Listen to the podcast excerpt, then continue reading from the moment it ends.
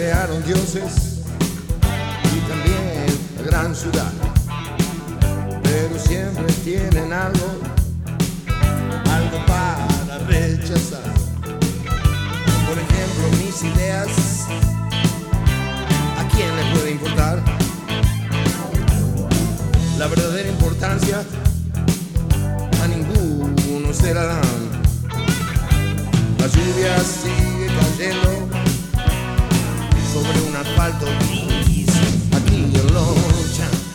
Muy buenas, buenas mis queridos amigos, bienvenidos nuevamente a otra emisión de Punto y Aparte, este clásico que empezó y ahora sigue continuando, eh, saltando los abismos, los charcos y las vicisitudes que nos llevan a estar en vivo en el momento de hoy y más a futuro, quién sabe, en cualquier galaxia. No quiero dar un paso más sin antes saludar a mi queridísimo amigo Andrés, desde el otro lado del mundo. ¿Cómo andás? Hola David, ¿cómo va todo?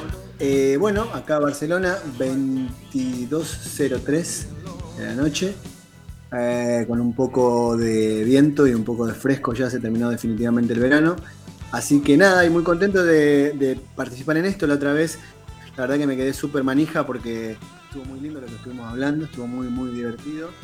Y gracias por invitarme, loco, porque la verdad que es una linda oportunidad para estar en contacto ya con, la gente allá y nada, y con vos, que sos un amigazo, así que muy contento.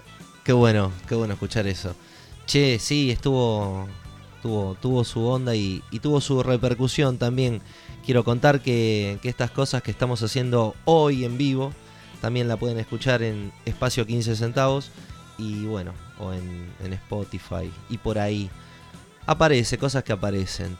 Che, qué loca esta semana, qué loca esta semana, no sé allá, pero, pero acá está hecho todo como, como decía don Diego Latorre, un puterío. Así que trasciende la pandemia, trasciende todo.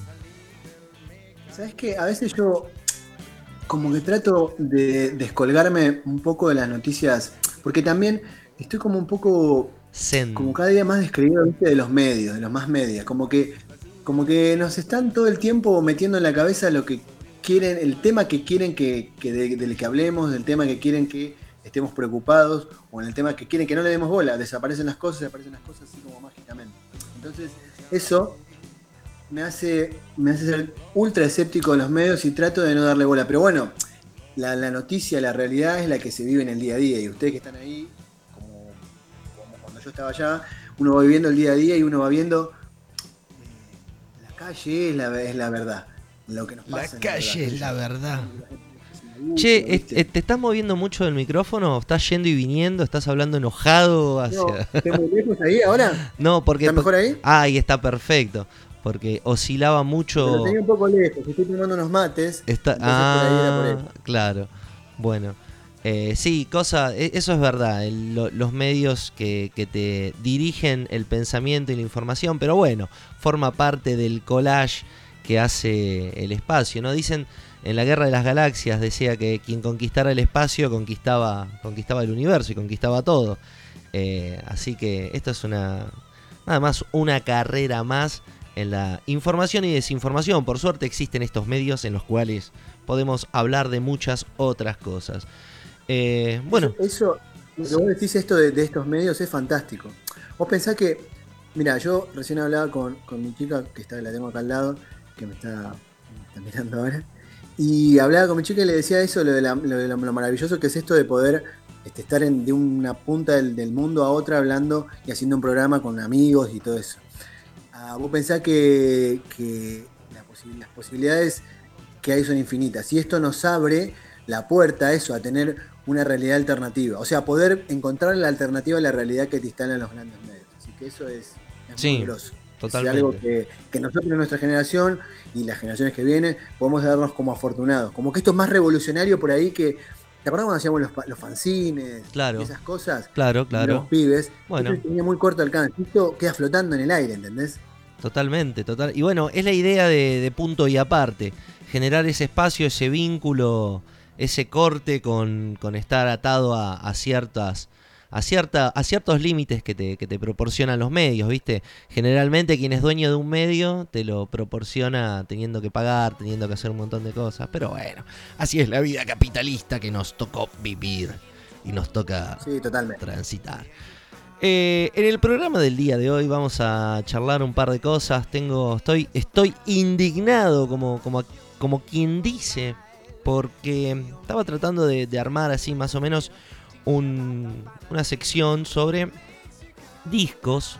Porque no, este es un programa de música dentro, dentro de todo. Y me topé con esta, esta información que es muy, muy, muy desalentadora en el marco de la construcción de lo que es la música y lo que nos hace a nosotros eh, sus fieles devotos, ¿no? ¿Sabes qué? Tomando una, una base de los discos más escuchados hasta junio del 2020, ¿eh? o sea, ahora, bien, bien nuevita, los discos más escuchados, caete de culo, los primeros cinco. A ver, vos, vos qué pensás, tirame vos. A ver, yo te puedo decir cuáles son en que en mi cabeza Sí. y en la realidad de un amante de la música podrían ser. Dale. Podría ser eh, el álbum blanco de los Beatles. Debería ser. Pará, sí, ya sé, te parece una. seguro que no está ni en los 10 primeros. Pero debería ser. A ver, yo te digo los primeros 5 que yo creo que deberían ser. El álbum blanco. Diamond Dogs. eh, Dark Side of the Moon. eh, podría llegar a ser algún disco. mm, No sé. ah, Ahora no se me ocurre ninguno más, pero bueno, ponele. Ah, Sandinista de los Clash. Y por decirte Rocket to Russia de Ramones. Eso para mí deberían ser los cinco primeros discos que todo el mundo debería estar escuchando y, re- y escuchar hasta el cansancio. Lejísimo. Seguramente no lo son. Creo que eh, en el año 83 dejaron un par de. quedaron en el camino y bueno. No, es tristísimo. Bueno, en el puesto número 1 con 57 millones de, de reproducciones, Ariana Grande. No tengo ni puta idea quién es Ariana Grande. Podría decir como Calamaro que, que decía que Queen estaba inflado. No tengo ni puta idea de quién es Ariana Grande. En el puesto 2 Esa es una de Disney, me parece. de Disney, ¿no? Esa cosa. Eh, con Sí, una- de. o sea, 57 millones de reproducciones. Es casi un, un país, podría decirse. Un, un estado, Es inde- Argentina. un estado independiente. Una Argentina y media. Justin Bieber también peleando ahí el, el podio. Cabeza, cabeza menos, cabeza más. Por ahí en la Argentina se dejó de escuchar. Dua Lipa, Lady Gaga, Ed Sheeran. Yo me preguntaba, digo, eh, ¿dónde quedó? Por eso te.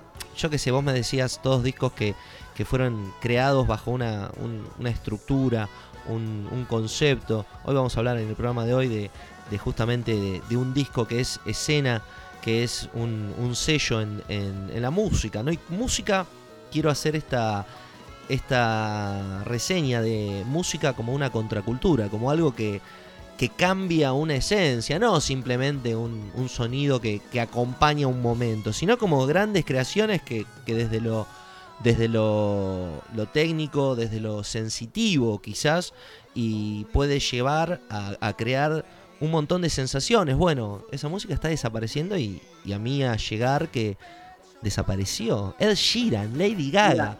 O sea, no, no, pero ese los top five, justo lo que vos, justo que estás diciendo vos, el único que yo considero un músico músico de todos esos que vos nombraste es Ed Sheeran. Ed Sheeran, totalmente. Totalmente. Ed Sheeran es pero- el yo puedo decir, si Ed Sheeran hubiese vivido en los 80, Sí. más allá de que se basa mucho en la tecnología, su, lo- la música que hace él, pero el tipo, yo he visto un recital, por ejemplo, de un tipo, un concierto, un acústico en una radio con Ed Sheeran con una criolla y la rompe, ¿eh? Sí, sí. Y La canta rompe. muy bien, canta muy bien. Tiene... el, el único que te puedo decir con el que puedo estar de acuerdo que en ese top 5 esté ahí es Ed Sheeran porque es un artista de verdad. Está bien. Eh, lo demás es todo producto, es todo producto. Y mira, eh, dije, esto fue del 2020. Hace cinco años atrás, eh, 2015, me fijo y me sale Adele en primer lugar. No, tampoco, no sé. Ed Sheeran en segundo lugar, o sea que en cinco años Ed Sheeran bajó. Eso es como una bolsa, ¿viste? de- Bueno, de- pero se mantiene, pero se mantiene. Se mantiene, se mantiene. Y Maroon 5, eh, había escuchado algo de Maroon 5, no... Era- era como mm, algo- eh, Y una chica que me gustaba mucho, a ver si, si te acordás de esto.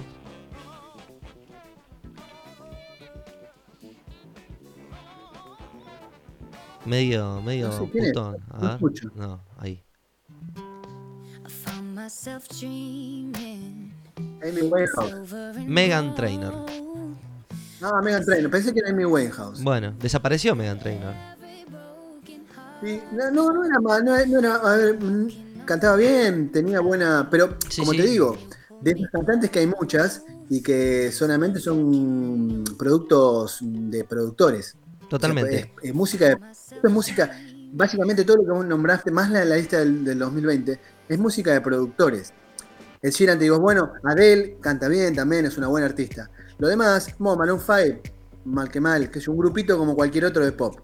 Pero, pero lo que vos me decís de la música de, los, de la lista del 2020, sacando a Ed Sheeran, el resto es música de productores, o sea, es un productor que arma las canciones, un arreglador que arregla las voces, el autotune, una banda que son generalmente sesionistas, o sea, es todo producto. Sí, El producto es bueno por ahí después, de buena calidad, pero producto. sí, totalmente, totalmente. Es lo que se conoce dentro de del, del mundo sociológico de la caracteri siempre tienen que caracterizar algo, ¿viste? Eh, la industria cultural, ¿no? La industria que crea la, la cultura, por así decirlo. Qué, qué vacío. Y, y ahí La llegaba. industria del entretenimiento, lo, lo diría yo más bien. Ahí llegaba mi pregunta, ¿no? Si es la decadencia de la música o el fin de una era. ¿Qué es lo que hace que todavía, por ejemplo, bandas como Red Hot Chili Peppers, que todavía siguen tocando, siguen haciendo cosas? Vos decís la pandemia, bueno, es mundial y todo, pero me vas a decir que, que no tuvieron una idea que no se cayó, o la industria está trabando quizás estos, estas producciones, o se acabó la, la música. Yo no puedo creer que lo más escuchado sea esto. Yo sé que las generaciones están avanzando, pero recuerdo este, el muchacho, el Dipi, eh, que dice que, ahora el reggaetón es más que, que el rock. No se trata de una cuestión generacional de quién la tiene más larga o si es Boca River, sino que el rock significaba una contracultura. Y si se muere una contracultura, se muere una, una era, se muere un, un espíritu de lucha, no sé. La- Mira, yo lo que creo respecto de eso que decís es que no es más bien que el rock o la, o la música esté muriendo, sino que eh, como que ahora el consumidor, porque ya no es más el que escucha o el oyente o el público, es el consumidor porque está planteado en términos de consumo, ¿entendés? Entonces, el consumo masivo, todo lo que se está buscando para, hacer consumo masivo, tiene que ser fácil de escuchar. O sea, nadie te, puede, nadie te va a negar la calidad. Yo te estaba diciendo, te dije lo que yo creía, por ejemplo, de los grupos que estaban primero, ¿no? Eh, Dark Side of Moon. Claro. Of the Moon es un discazo. Hace, hace los 40 años que salió y hoy también. Lo que sucede es que nuestros oídos de nuestras generaciones, o quizás algunas, bueno, y las generaciones anteriores, están preparados para escuchar eso. Los oídos de las generaciones de ahora no están preparados para escuchar esto porque la industria les ha ido sacando eso y les ha ido poniendo cosas más fáciles de digerir. Side of the Moon o, o Anger by the Pound, como que, que que vamos a hablar ahora, son, produ- son no son productos, son producciones que estaban, que no eran tan fáciles de digerir. No era para cualquiera. Hasta que yo te dije Ramones, no era para cualquiera. Y, y había que tener el oído entrenado, tenías que tener el oído entrenado de escuchar rock sinfónico y de escuchar los Beatles y de escuchar otras cosas. Y hoy los pibes, hay gente de treinta y pico de años que no sabe quiénes son Clash. No Claro. saben quiénes son los Beatles.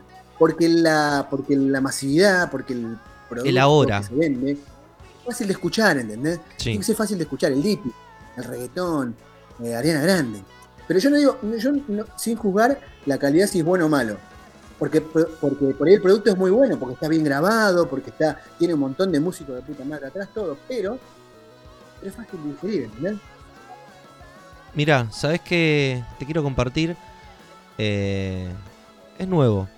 Zach Velas. Justamente hablando de, de algo nuevo que está, que está armado de una manera independiente. Zach Velas es un músico californiano de Estados Unidos, pero digo californiano porque es como un estado aparte, ¿viste?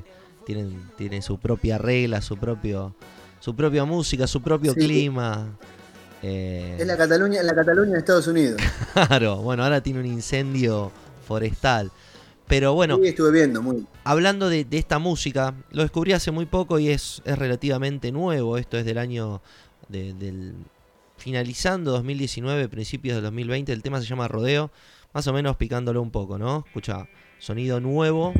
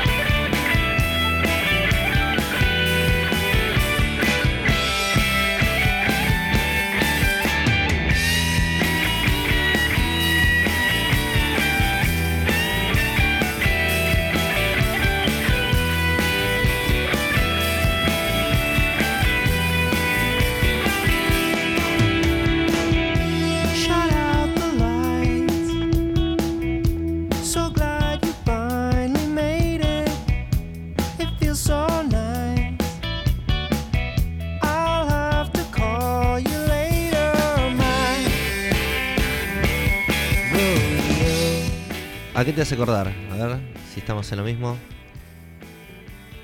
Eh, ¿A qué me suena? Sí.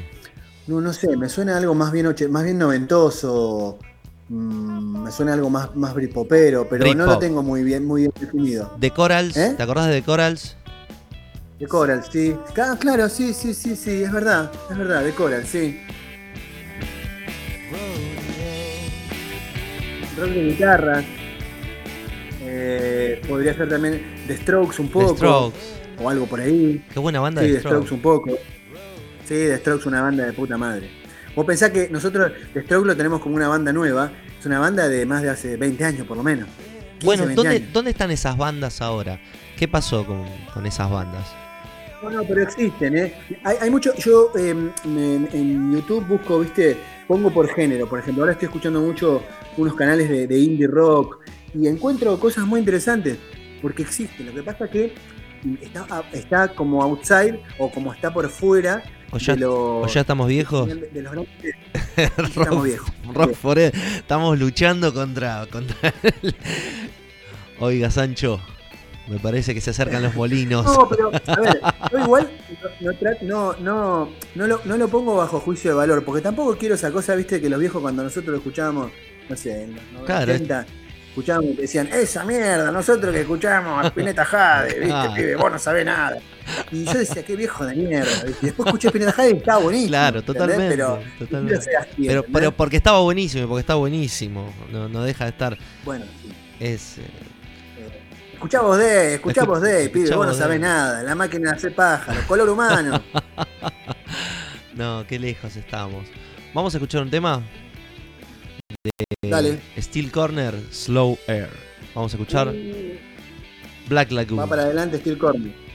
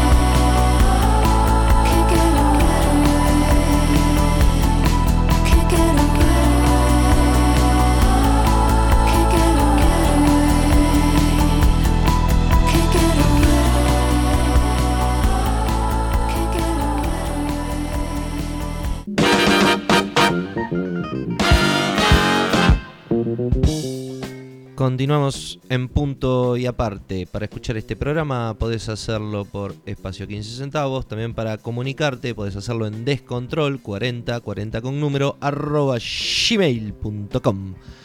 Las líneas de comunicación son, y ahí dejamos un espacio en blanco porque no hace falta comunicarse más allá de lo que sea necesario. Y en este momento es necesario, como decía el doctor Carlos Saúl. Eh, vamos a hablar de. Seguimos hablando, por así decirlo, de la industria musical. Y dentro de la industria musical están las grandes obras que cambian la vida de las personas que, que escuchamos música y decimos, ¡Uh, loco, escuchaste este solo! Este solo está re loco. Y así podíamos pasar horas hablando y hablando de, de una banda. Como pasaban los días y la vida. Pero bueno, ahora que, que tenemos este espacio, vamos a utilizarlos para, para abrir una nueva, una nueva página de este otro disco en la pared. Tenés el programa, también lo podés escuchar en Spotify, en espacio 15 centavos. El otro disco en la pared anterior que, que lo dediqué exclusivamente a hablar sobre la historia de un disco, específicamente eh, de Sgt. Pepper de, de los Beatles. Así que si querés lo podés escuchar en espacio 15 centavos. Y bueno, nada, seguimos un poquito hablando de lo que es la música y básicamente eh, este gran, gran disco. ¿Seguís del otro lado, amigo? Sí, acá estoy. Eh, lo que lo que vos tenés, o lo que yo pienso ahora, estamos hablando, de, vamos a hablar de Cell in England Band a Pound, que es un disco de Genesis. A mí particularmente ese disco me resulta, Genesis con Gabriel me resulta difícil de digerir. Eh, no te voy a negar ni me voy a hacer el erudito diciendo soy un fanático de ese disco porque la verdad es bastante difícil de digerir. Es un buen disco, una banda de puta madre, pero fíjate cómo es cómo es la- cómo ha cambiado la industria de la música. En esa época, eh, cuando se grababan los discos progresivos, eh, Rush, eh, Roxy Music, los contemporáneos de esa época, Pink Floyd, de ese estilo, ¿no? Pink Floyd, Roxy Music, bueno, varias bandas más, eh, los temas no bajaban de 5 minutos. Claro. 5 o 6 como para empezar. Como para empezar. Y, y vos fíjate que ahora en 5 minutos tenés tres canciones de reggaetón. Claro, bueno, este es un más, más o menos tiene 47 minutos, 50 minutos más o menos. Bueno, es un disco corto, es verdad. Es para un- hacer que esos discos sinfónicos eran largos. Sí, sí, sí. Eh, la verdad que yo cuando, viste, es como esa cuestión de que decís, hay que, tenés que recomendar un disco, pero no vamos a recomendar boludeces. Si te voy a recomendar un disco que tenga un condimento de, ser un, no sé, a mí me parece eso, que cuando recomendás algo, y, de eso se trata este, este segmento. Por eso se llama, parafraseando, Another Brick in the Wall, otro ladrillo más en la pared. Eh, lo, bautizamos como otro disco en la pared. Y bueno, y más o menos arrancamos así. Tell Yo no me estoy seguro, no sé where si es- my country lies. Said the uniform to his true love's eyes. It lies with me. Fue grabado en el año 1973. Tony Banks en los teclados, Phil Collins, batería, percusión, voz principal, cantante, bailarín. Peter Gabriel, voz principal, flauta, oboe, percusión. El gran Steve Hackett en la guitarra eléctrica, guitarra clásica y todo lo que tenga cuerdas.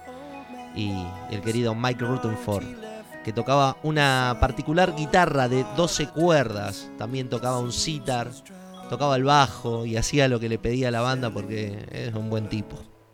Fue grabado. Mike en- Rutherford, Mike Rutherford es un músico, eh, disculpame que Sí, te haga el sí. paréntesis. Sí. Mike Rutherford ya tenía una banda cuando se separó de Gen- digamos que la explosión de Mike Rutherford como, como guitarrista principal de Genesis es cuando en la segunda etapa, en la etapa ya de Claro, Collins como claro. cantante.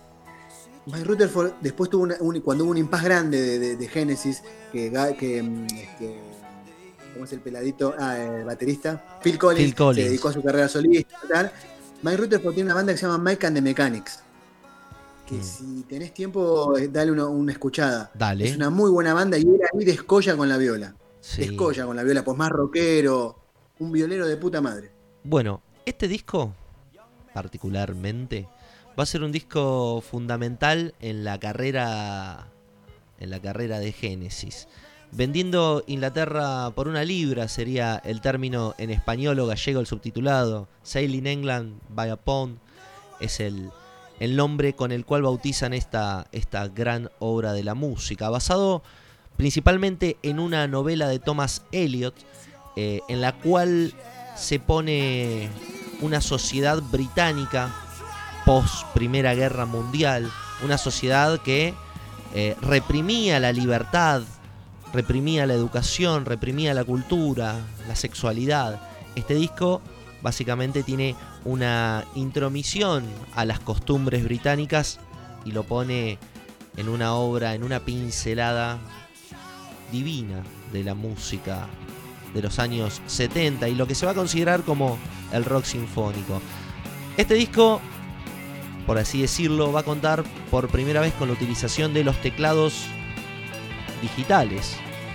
Tony Banks, un eximio pianista, por así decirlo, va a implementar lo que es el sintetizador digital. Las guitarras, por así decirlo, de Mike Rutherford, de Steve Hackett, perdón, así decirlo, ocupan toda la gama de colores que vamos escuchando. Bueno, este disco es muy popular también por tener uno de los temas que no pensaban que iba a llegar y se transforma en uno de los cortes difusión que hace que lleguen al puesto número 3 en los charts eh, y comiencen a ser escuchados del otro lado del continente en Estados Unidos. Fue el mayor éxito comercial de la banda. Escuchamos. Ahí te hago un paréntesis. Sí. Respecto de lo que decís de, de- de que irrumpió en el mercado americano. En realidad, eh, para las bandas británicas con, con- con costumbres con- que hablaban del costumbrismo británico, como en este disco particularmente, que habla de la época victoriana, de la represión, así, de la sociedad reprimida, para los americanos es algo bastante ajeno, Claro. porque los americanos vienen, culturalmente están en la otra punta. Eh, por eso es, se considera que este disco que haya entrado así en, en el mercado americano es un exitazo para ellos, porque, porque lo difícil que es entrar. O sea, lo difícil que es entrar con ese discurso, ¿entendés? Con el discurso de, costumbrista de una sociedad absolutamente, radicalmente distinta a la sociedad americana. Bueno, ya desde la construcción de, de lo que hablábamos, ¿no? De la inversión de la banda, hacer esta producción lo pone a Peter Gabriel en una situación de casi pelearse con todo el mundo por la puesta en escena que lleva a cabo esta obra. Más allá de lo que escuchamos musicalmente, que tiene solamente la producción de Génesis, ¿eh? acá lo encontramos el laburo solamente de sus músicos, ¿no? no hay un productor en el medio que esté diciendo esto se hace así o asá. Esto también es una obra de teatro.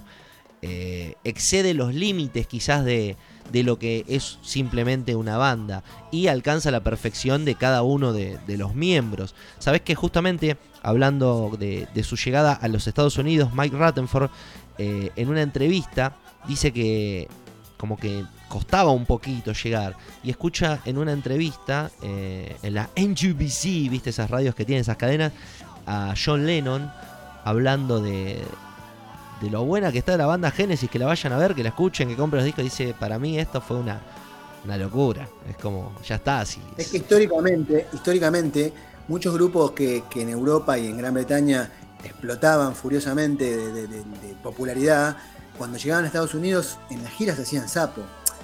Eh, Vos pensás que el mm, promedio americano que iba a ver bandas de rock, digamos, es el que salía del taller, que salía de la fábrica Ford, le gustaba Claro. el rock and roll, algo más básico, más duro, más, más directo. Y estas bandas británicas que venían con esa cosa de pensar, más intelectual, performance, era un sapo. Los, hasta, bueno, los Beatles porque rompieron todo, y los Rolling Stones porque rompieron todo, pero fuera de eso hay muchas bandas que cuando intentaron entrar en el mercado americano hicieron sapo mal, o sea, Sí. les fue muy mal. Por eso es, es que este, este, este, este disco particularmente tiene ese gustito de, de éxito en América, ¿entendés? Para, el- para la banda, para ser una banda británica. Y es lo que eh, lo va a catapultar. Vos sabés que anteriormente a este álbum ya habían sacado un Foxtrot en el año 1972 y no tuvo una gran repercusión. Eh, cuando sale este disco, ellos no se esperaban tampoco llegar de esa manera. Quizás una de las, de las canciones que, que más va a, va, reverberar, va, va a ser tocada incluso hasta el día que se muera, es como tocate muchacho ojos de papel, va a ser ver a Peter, a, a Phil Collins bajarse la batería, sentarse y cantar esta canción. Vamos a escucharla todos, todas, vamos a escucharla todas, vamos a escucharla toda, More Full Me, Todes. todes.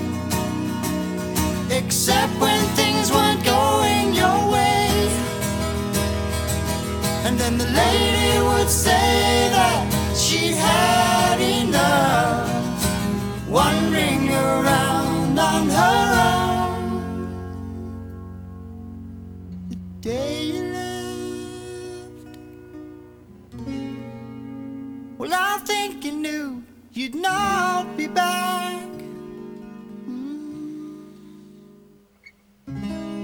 Well, at least it would seem that way because you never said goodbye.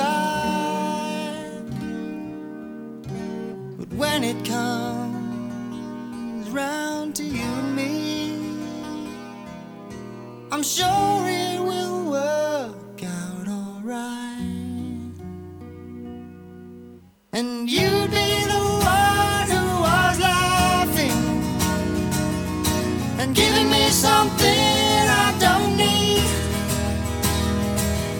know I'd always hold you and keep you warm.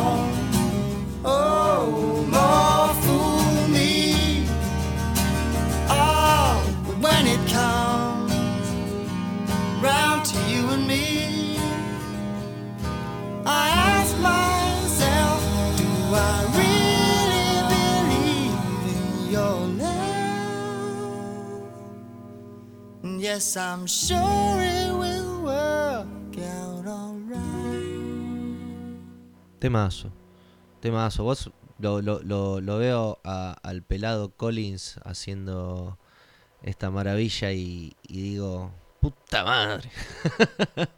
bueno, lo que, acá mira, acá hay algo, algo sobre la, la- la producción artística, sobre el, acá Collins todavía está muy influenciado por, por la forma de cantar de la voz líder, porque se- todavía él no era la voz líder de la banda, claro. y está muy influenciado por la forma de cantar de Peter Gabriel.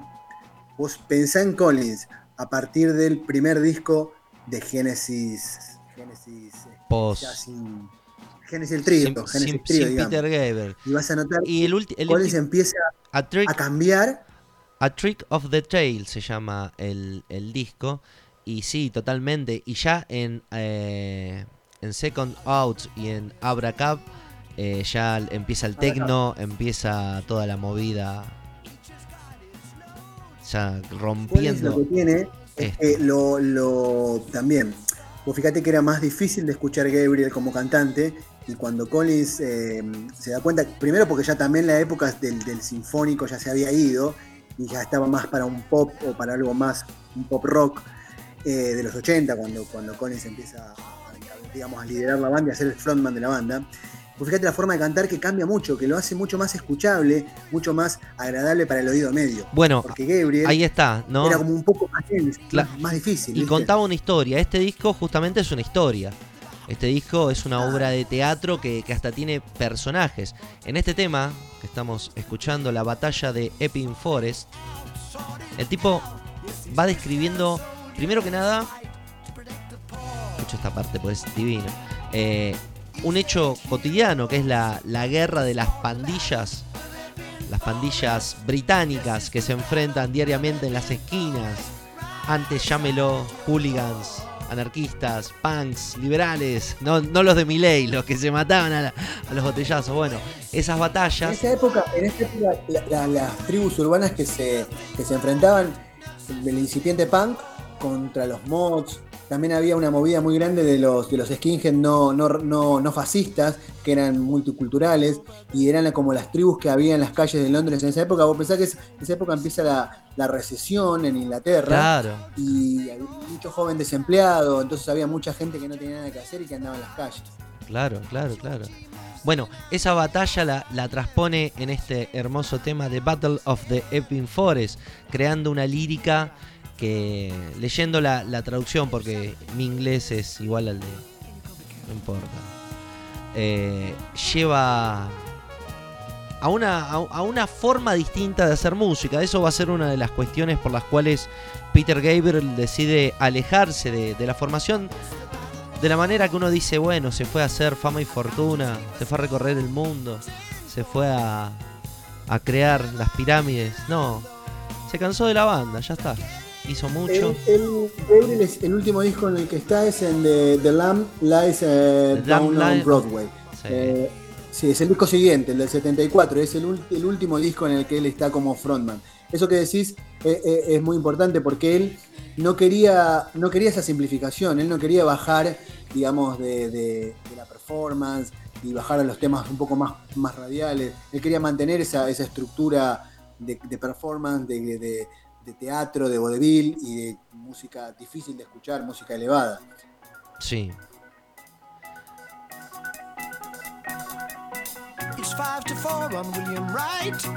Estamos escuchando un poco, picándolo. Selling England by a Pound, vendiendo Inglaterra por una libra. Un disco que a mi parecer ocupa un lugar en la, en la historia de la música y no solo un lugar en la historia, sino en una repisa en formato físico o de alguna manera. Es un disco que tenés que tener, que escuchar. Enseña mucho.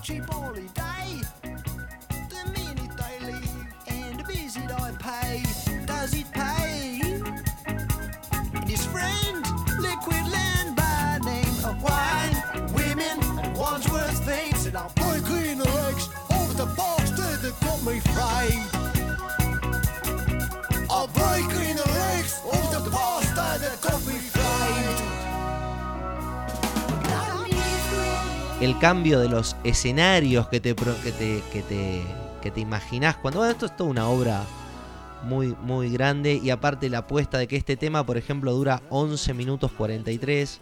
El que le sigue dura 10 minutos. O sea, no, no estaban pensando en la radio ni en entretener a, a cosas, a alguien que busque algo simple.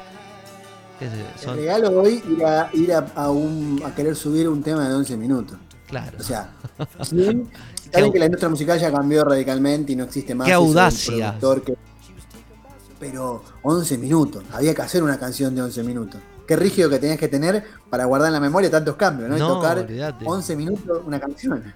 Bueno, pues sabes que eh, ahora, antes de la pandemia, se iba a volver a juntar Génesis y había una posibilidad de que se acerque el tío Pedro, Peter, y Phil Collins sale a decir rotundamente que no, porque si entra Phil, eh, Peter Gabriel, tendrían que hacer esos temas y como que la banda, la mayor parte de, de la historia de la banda lo hizo jazz solos. Eh, es otro estilo, Claro. otra forma, otra, otros tiempos. Eh, Phil Collins ya no toca la batería del solo, toca con un partener que lo va lo va apoyando, ¿no? Ya están grandes para hacer todo ese despliegue, así que, que bueno, cada uno hizo su carrera. Phil Collins dejó de ser baterista, dejó de ser el baterista cuando pasó a ser el frontman. Y creció tanto como frontman que creo que hasta él mismo lo superó el, el hecho de ser, de, ser el frontman. Y vos pensás que se bancó bien la responsabilidad, porque era un grupo que venía de una época pesada, digamos, una época espesa, con música muy elaborada, muy trabajada. Y Collins pudo salir al frente y pudo bancar la parada y llevarse el grupo, llevarlo al éxito, más a la masividad, porque cuando en la época de Collins entraron en América, o sea, como Claro, conquistaron el mundo. Se te va el frontman y te queda decir, ¿qué hacemos? ¿Sabés que hay un documental muy bueno de una gira que hacen por Europa cuando presentan, creo que en el año 2004 se volvieron a juntar y hacen una gira muy linda y muestran todo el detrás de escena, ¿no? Eh, cuando se va Phil- eh, cuando se va Peter Gabriel probaron un montón de cantantes y cuando lo convencía a uno no lo convencía al otro y y por ahí se genera hasta que empezó a cantar así no venía no, no tenían cantante y ya en los, en lo- en los ensayos cantaba Phil y bueno ¿Sabés quién fue un cantante que estuvo muy cerca de quedarse? Porque encajaba en el estilo de la voz y todo. Eh, Fish, el cantante de Marillion. Marillion. Marillion cantante Marillion estuvo muy cerca, muy, muy cerca de ser cantante de, de- de Genesis. Encajaba bien, pero bueno, al finalmente hubo algo que no terminó de. eh, Como decís vos. se perdió la ahí volvimos bueno lo último quedó Hola, ¿me flotando sí sí sí quedó flotando lo último en el aire Ahí está. lo de Fish, el cantante de Marillion, no me acuerdo el nombre, sí. Y bueno, hasta que mm, Fish. Hasta que que definitivamente, definitivamente queda a- de, de frontman el, el pelado. Y, bueno, por suerte dejaron este disco mientras tocaron. Después sigue, así, efectivamente, como decías, eh, The Lamb Lies Down on Broadway. Y, bueno, después es la historia que, que más se conoce, ¿no? Eh, lo que estamos escuchando, vuelvo a contarles, es eh, Sailing England by a Pound. Un, disco muy lindo para escuchar, para tenerlo guardado. La tapa, la tapa es de un cuadro de una artista conceptual eh, que decide cambiarlo. Le gustó tanto, tanto la letra que, decide cambiarlo agregándole una cortadora de pasto al cuadro original. No, no- no me acuerdo el nombre, por eso no, la voy a decir. Betty Swanwick, ahí está. Betty Swanwick, busquen lo- los cuadros que tiene, están muy buenos. Y bueno, uno de ellos ilustra la tapa de Sailing England by, by a Pound. Eh, lo que estamos escuchando es punto y aparte. Para comunicarte a este programa podés hacerlo a descontrol40 con número arroba gmail.com. También podés unirte a Instagram en punto y coma. Me da risa, digo punto y coma y me da risa porque en realidad se iba a llamar punto y aparte, pero ese día, no sé, ya tenía la, la vista muy quemada y mi cabeza también. Y terminé registrándolo como punto y coma. Se tendría que llamar punto y aparte. Voy a ver si lo puedo cambiar dentro de poco. O capaz que quede, no sé. Pero creo que es oportuno contarlo.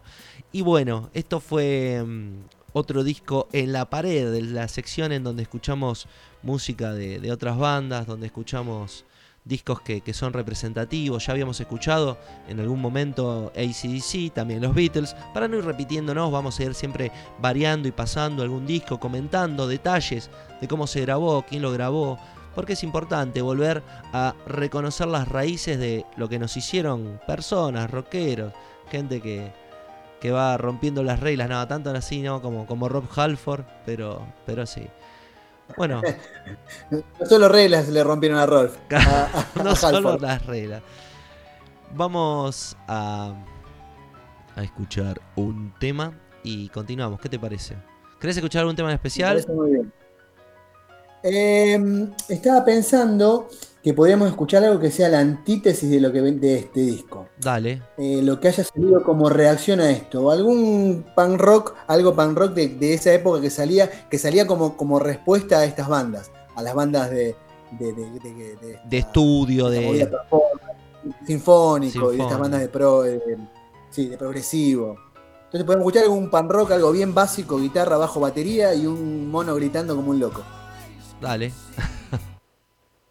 Thank you.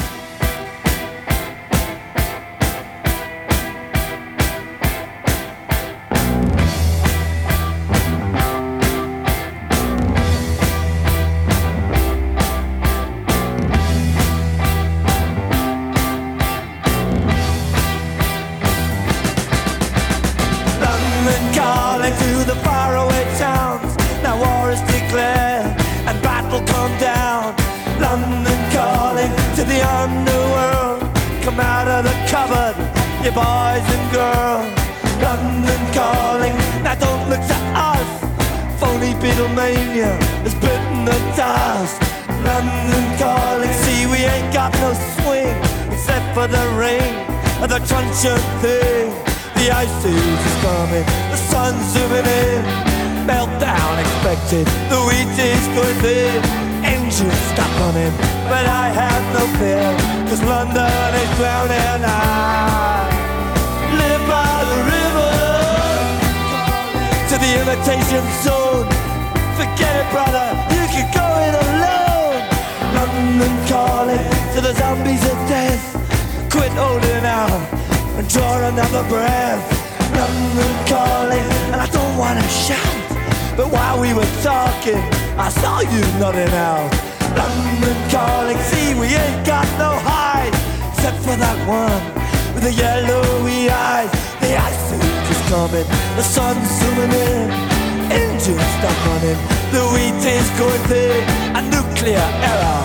But I have no fear, cause London is drowning. I,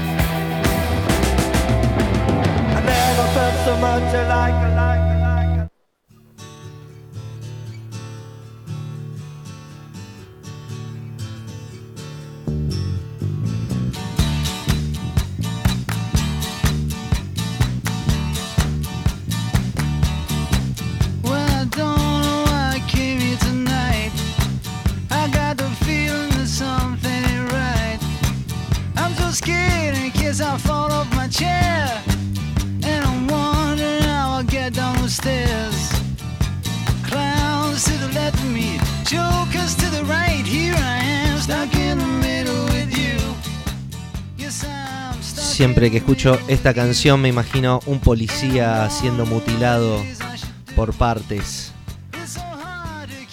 e impregnado de gasolina.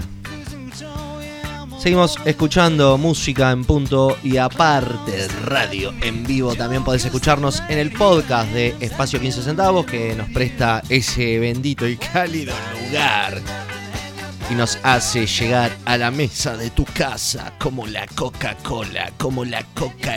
Bueno, esa no sé si llega a la mesa de tu casa, pero podés llegar, podés llegar a la mesa de nuestros hogares mandando un mensaje a descontrol40 arroba, arroba, arroba gmail.com. También podés comunicarte en el Instagram dándole un corazonete a punto y coma radio. Bueno, según es- un estudio, no sé de qué índole, de qué, qué veracidad tiene, pero bueno, es un estudio. Y si es un estudio es porque alguien se tomó el trabajo de investigar.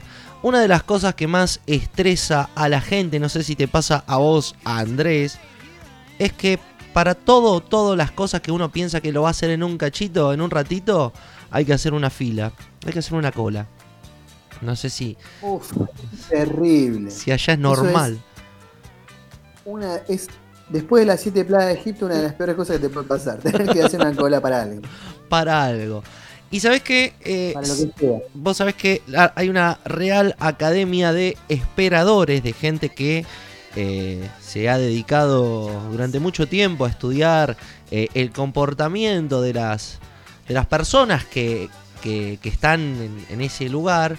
Y se elaboró un manual en el cual eh, poder sortear una serie de dificultades que se presentan a la hora de por ahí ir a esperar, poner un café, un ticket, un depósito. Yo te voy a contar, por ejemplo, siempre es, es así una cosa común en, en una fila el que te pregunta si sos el último y con ese pretexto te saca una conversación. Pone, estás en la fila. Disculpame, eh, ¿sos el último? Y por ahí estás con los auriculares y te toca el hombro. Disculpame, ¿sos el último? y mirás para atrás, no, sí, sí, sí. Y ahí va a llover, ¿no? Empieza a hablar. Eh, Es, es el conversador de bueyes perdidos que arranca con la charla climática. claro, claro. Bueyes perdidos con charla climática no fallan. Y- Te pasa, te puede pasar en el taxi, te pasa en la cola, te pasa en, en el tren. Uf, El taxista cuando te habla, no, qué tiempo loco, eh. y ahí arranca. Y ahora está haciendo como 35 grados. Es una impunidad. Bueno, es como que estar en una cola es perder el tiempo también. Es porque estás ahí, porque estás al pedo, tenés ganas de hablar, ¿viste? Querés...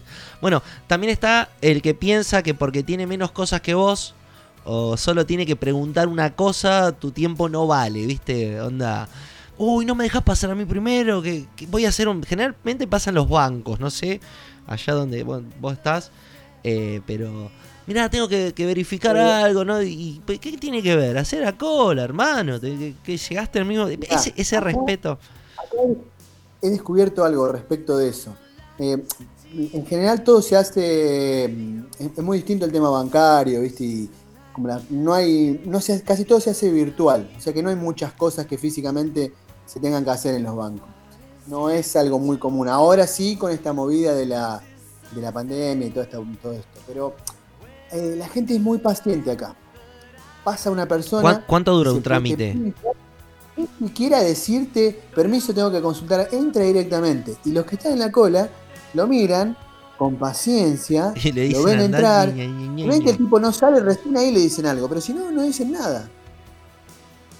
Bueno, también está el peor, ¿no? Creo que es el más incómodo de todos. El que te dice, ¿me cuidás el lugar? Y vuelve 30 minutos después, cuando ya hay una cola de Lord que dobla la cuadra 20 veces. Y, y el tipo viene, ¿dónde? ¿Qué eso? ¿Dónde fuiste? Bueno, también el que se hace el boludo y, se- una- y el que se quiere colar. el, tarifar el cuidado de la- de la- del lugar, ¿viste? Estaría bueno. Sí, ahí se hace, se hace eso. Y Para el, comprar dólares, ¿no? Ah, ah, no, también para recitales eh, se aplicaba se aplicaba mucho. Después el que se acerca y te dice, uh, no sabía, disculpame, sí, pero si pasaba, pasaba. Entonces, los académicos de, de la producción de, de Punto y Aparte elaboraron también una solución para estas cosas. Por ejemplo, usar palabras monosilábicas. No, no, no dar, no dar, no usar artículos, nada, contestar como si fuera, no, sí, eh, sí, ah, o no contestar, o hablar en otro idioma, ¿no? I don't speak no friends, don't friend. Poner cara de Jack Nicholson, ¿eh? Poner cara de Jack una Nicholson como en el resplandor, ¿viste? Y ahí le contestan, yeah. ahí tengo una que no falla que es tal cual. Cuando te dicen, no, porque tal cosa, tal cosa. Sí, tal cual. Tal cual. Ya está, te quedas tal Claro, cual. No sé, bueno, Y como. ¿y ¿Cómo sigues después de un tal cual? ¿Entendés? claro. O sea, vos me estás diciendo, algo, yo te respondo y te digo, tal cual. Te estoy dando la razón, te estoy cerrando el margen para que puedas seguir, ¿entendés? Con el tema, porque tal cual. Claro. Ya está. Es, es una apertura filosófica en la cual la pregunta termina siendo una retórica. ¿Usted es el último de la Tal fila? Tal cual. ¿Quién dice que nosotros somos los últimos y ustedes los primeros? ¿Quién? Pero bueno, son cosas que suceden a menudo en las filas. Generalmente no dejan de formar parte de nuestra miserable vida. No, no miserable, pero bueno, hay que hacer cola y hay que aguantárselo. Y si no, hace como hacen otros y no dependas de esa gente. Ponete tu huerta, hacete tu banco, crea tu pequeña fortuna, que nosotros te vamos a ayudar. ¿Cómo? Y ahí empezaba toda una campaña. después. Claro. Sumate a nuestra campaña de venta de Herbalife. Eh, un día vamos a hablar de, de las estafas piramidales, que es muy divertido, cómo, cómo van empezando y qué loco, cómo, cómo llegan a, a meterse en la cabeza de la gente. ¿Cómo que? Perdón, perdón. ¿Existen esas estafas? Porque yo. Hay un señor de un banco de Nigeria que me pidió 1.500 euros para mandarme un millón y todavía lo estoy esperando. Le mandé el mail y Le- todavía no me dijo nada. Todavía no me ¿Cómo que es una estafa? Quiero decirte que. Que no, por ahí pasame el coso y yo le. A ver, por ahí que depositar más. No, qué locura. Bueno, vamos a escuchar un poco de, de música, ¿te parece? Y, y continuamos con, con este programa. Adelante.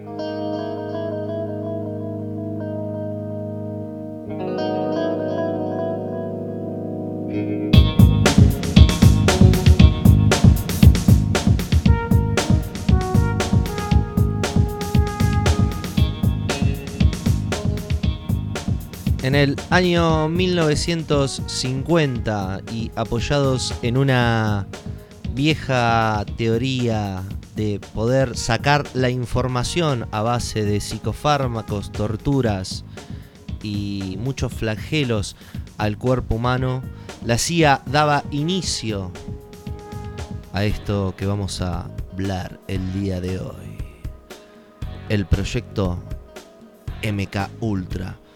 Proyecto de desensonarización, de desensibilización, en el cual basados en una técnica inquisitoria de, datada de 1500, el Maleum Maleficare, el martillo de las brujas, un manual que enseñaba a descubrir brujas, a torturarlas, a drogarlas, para que confesasen que eran brujas y así poder condenarlas a la hoguera.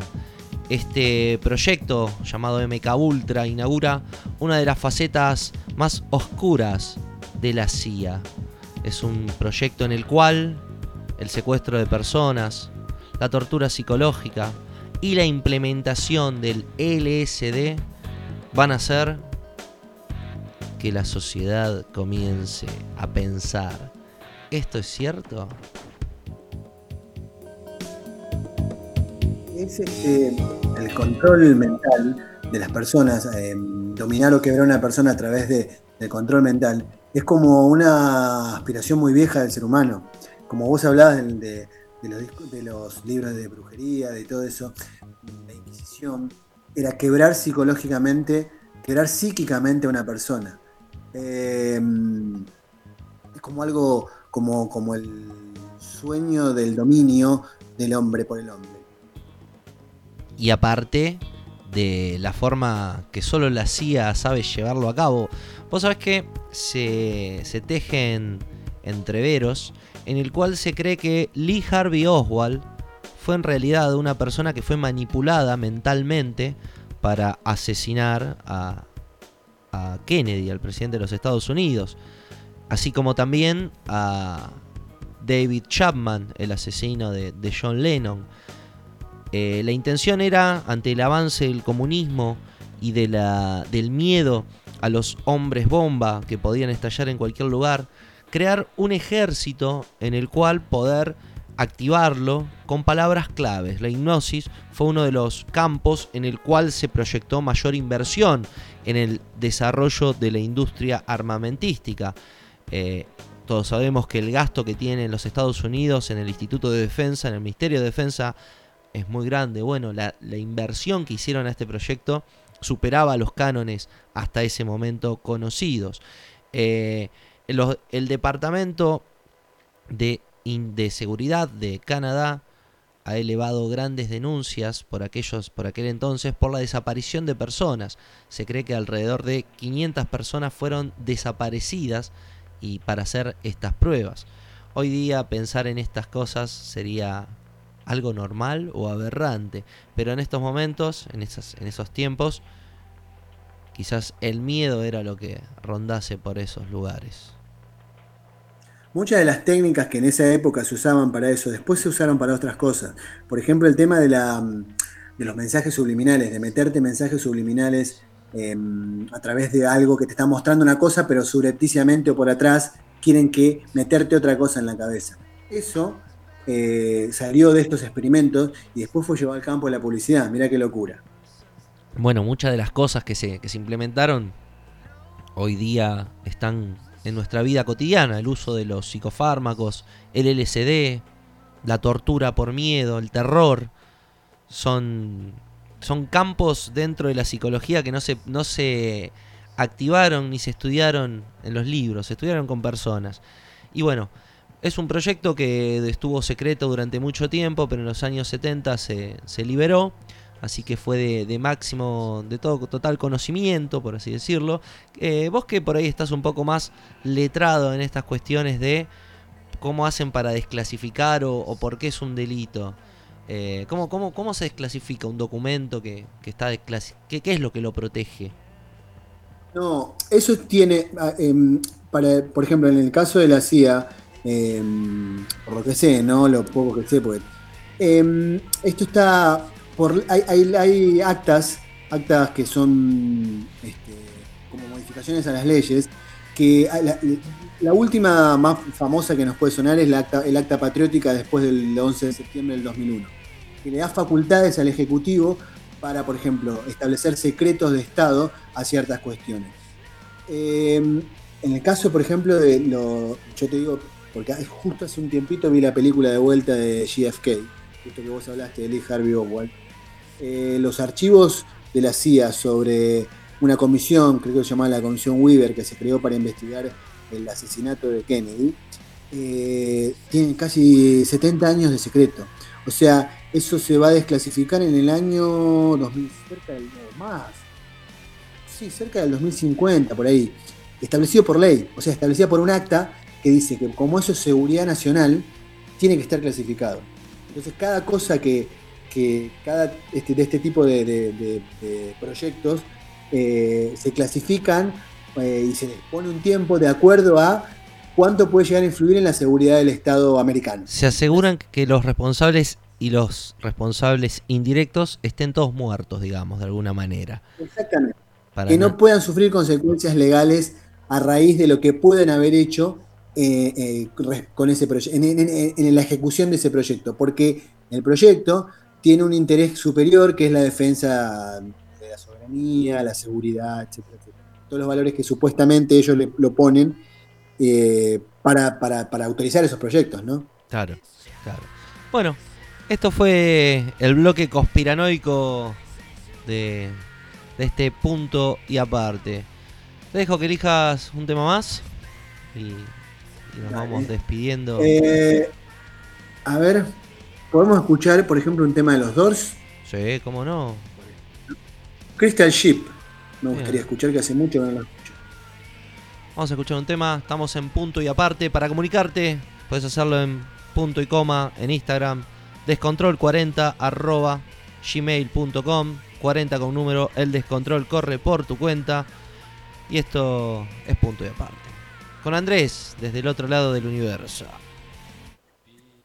Acá estamos. Before you slip into unconsciousness, I'd like to have another kiss, another flashing chance at bliss, another kiss, another kiss.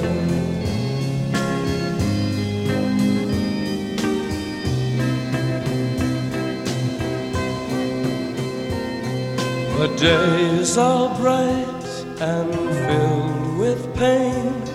Enclose me in your gentle rain.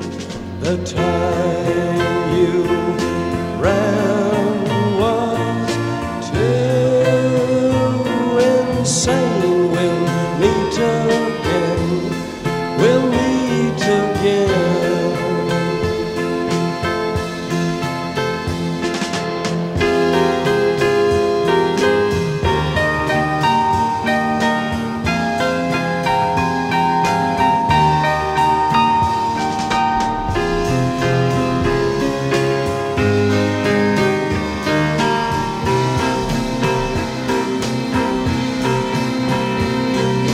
tell me where your freedom lies. The streets are fields that never die. Deliver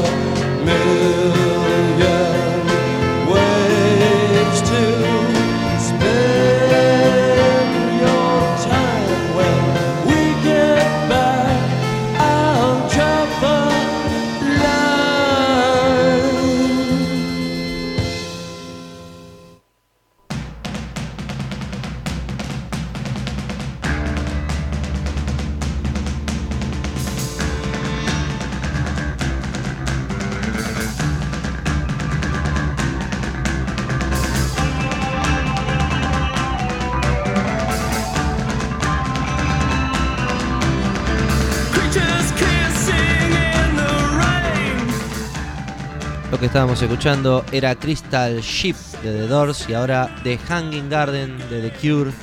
Qué guitarras. Roberto. Roberto Smith. Eh, igual él no tocaba la guitarra, pero digo, por así decirlo.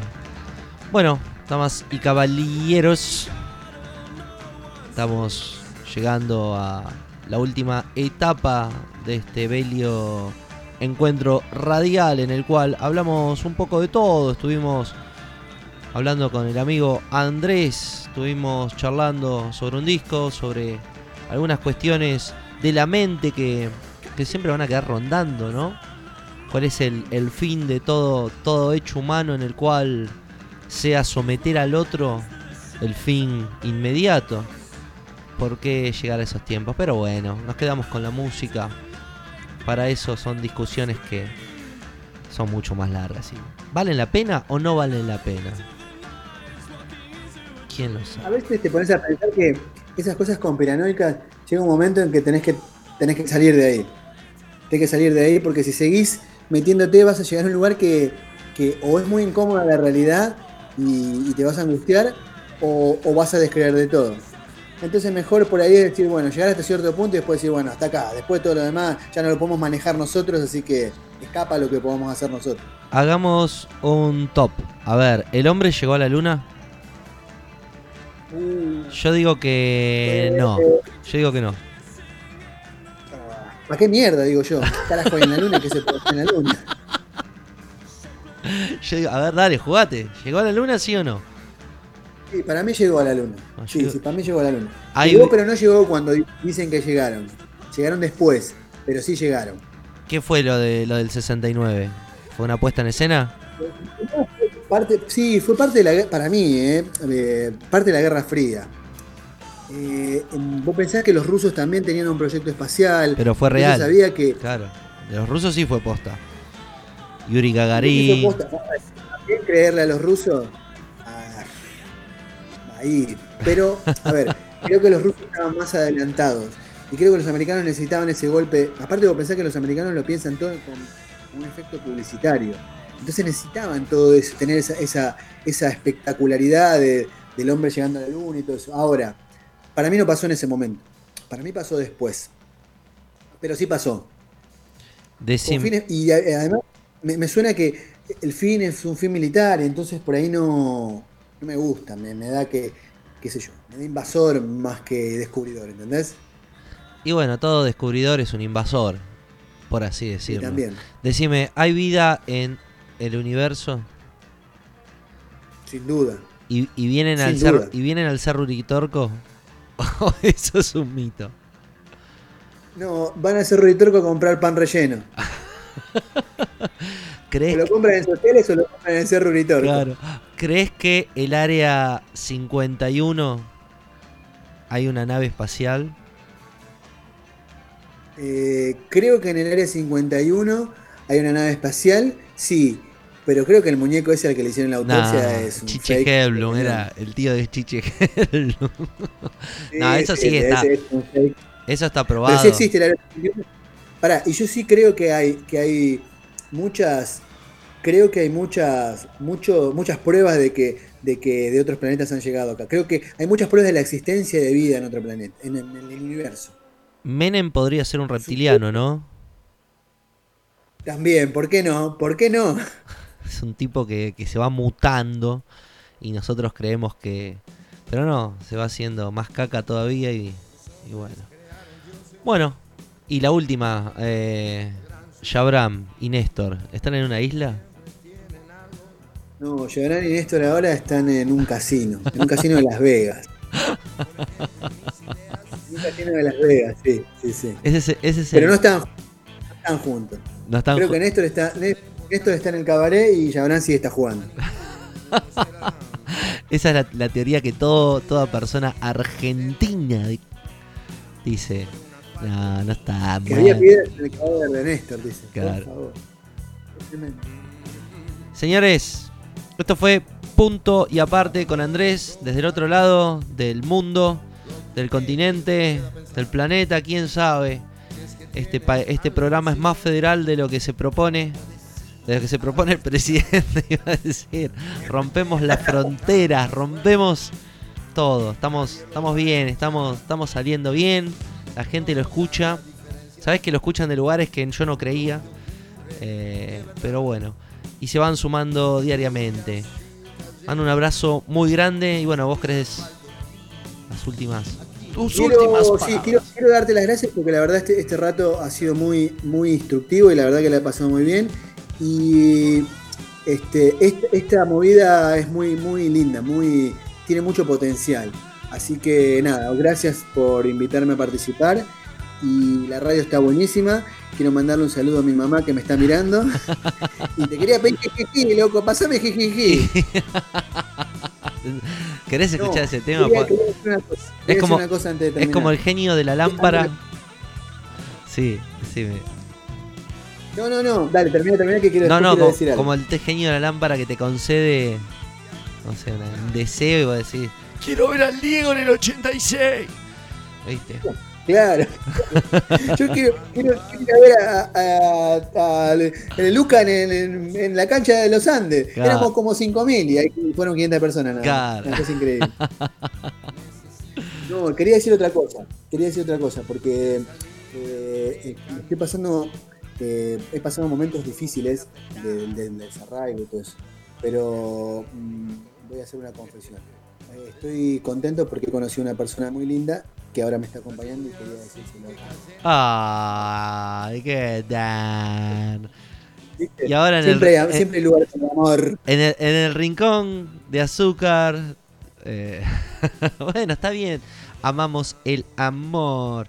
Y, y por eso ¿viste? No solamente somos rockeros duros No y drogadictos, también queremos. tenemos en el corazón nuestro osito gominola que nos hace decir para, para, para la emisión que viene vamos a hablar del amor, de eso que tanto nos... Uy, sí, qué buen tema. ¿Vos decís? Sí, sí, el amor da para todo. El amor, el amor es eso que nos deja locos, el corazón. Hola, soy Luisa Delfino y te voy a acompañar este programa. Y bueno, cosas que suceden. Eh, bueno, amigo, hasta el sábado que viene. Abrazo fuerte, nos vemos. Señores, esto fue Punto y Aparte. Hasta la próxima.